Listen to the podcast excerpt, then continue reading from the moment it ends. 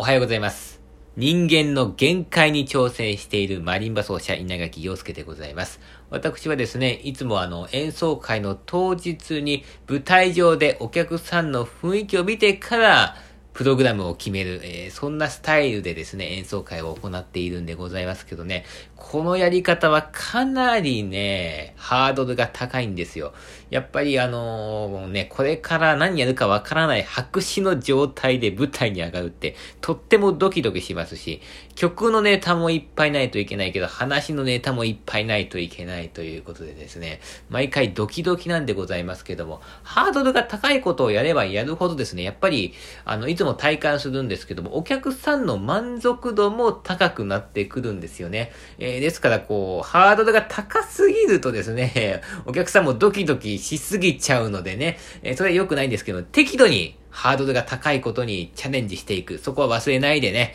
えこれからもやっていきたいと思います。それでは皆さん、今日も適度にハードルが高いことにチャレンジしてみてください。ではでは。